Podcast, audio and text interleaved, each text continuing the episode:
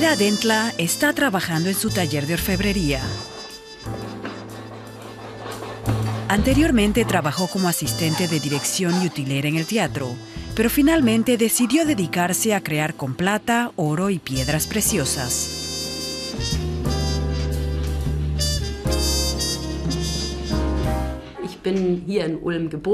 Nací y me crié aquí en Ulm y aprendí el oficio de orfebre con mi padre, el rey de Ulm. Ahora soy una orfebre apasionada y sigo llevando el taller junto con mi madre. El retrato paterno preside el taller y en la fachada del negocio se puede ver el trono del rey de Ulm, diseñado por él mismo.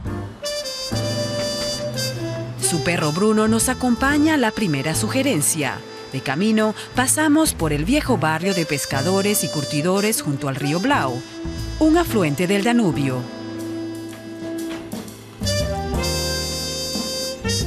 El barrio Auf dem Kreuz se encuentra junto a las murallas de la ciudad. Muchas de sus casas se construyeron antes del siglo XVII.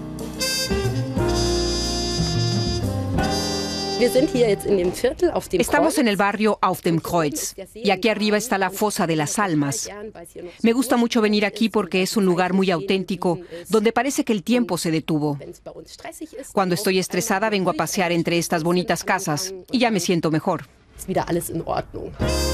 En las llamadas casas de la fosa antiguamente vivían los soldados. Así podían acudir rápidamente a defender la ciudad desde las murallas en caso de ataque. Hoy son los habitantes de Ulm quienes viven en esta aldea en pleno centro de la ciudad.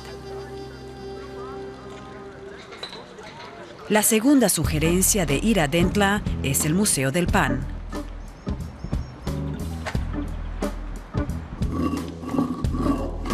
Antaño, hacer pan era un largo proceso que llevaban a cabo las mujeres. En la pared un espíritu protector de los molinos.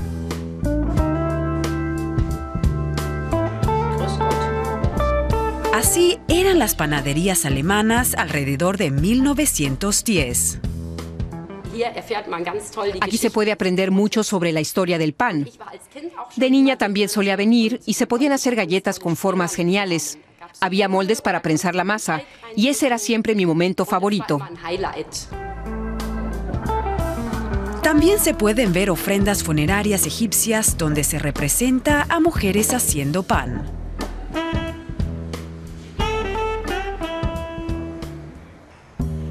La última sugerencia es más moderna, el jardín botánico que forma parte de la Universidad de Ulm.